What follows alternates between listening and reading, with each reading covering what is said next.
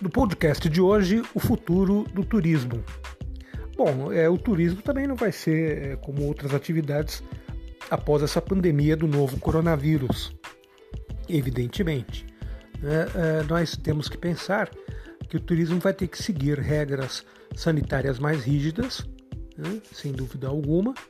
Além disso, é, o tratamento aos turistas deverá ser mais individualizado aquele turismo de massa que nós tínhamos até pouco tempo atrás, será substituído por um turismo mais individualizado.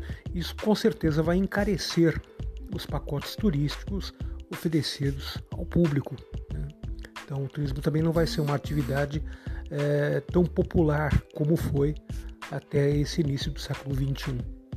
Essas são mudanças importantes que nós vamos observar, inclusive eu estava dando uma lida agora no, na entrevista do filho do presidente francês Giscard, eh, Giscard d'Estaing, que é presidente do Clube Med, né, e, onde ele fala exatamente isso, né, que é, vai haver uma modificação do turismo que vai ser agora mais individualizado, mais próximo às necessidades de cada um, de cada grupo, de cada pessoa, né, evitando aquele turismo massivo nós tínhamos até o início do século XXI.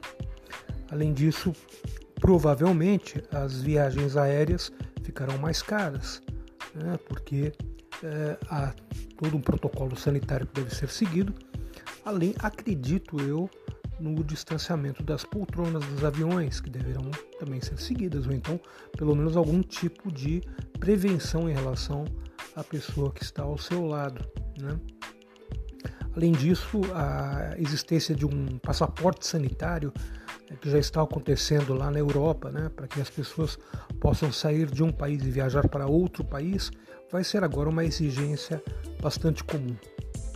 Então, o turismo tende a ter modificações bastante grandes na sua essência, mas é, sem dúvida alguma você poderá com certeza né, viajar e é, conhecer outros países, outras regiões, também como é, você conhecia antes do, dessa pandemia. Né? No entanto, tomando algumas atitudes é, de higiene né, sanitárias, algumas, algumas proteções que são importantes e principalmente se vacinando para poder conhecer outros lugares do mundo ou mesmo do nosso próprio país. Gostou do podcast de hoje? Pois bem, amanhã tem mais. Tchau, tchau.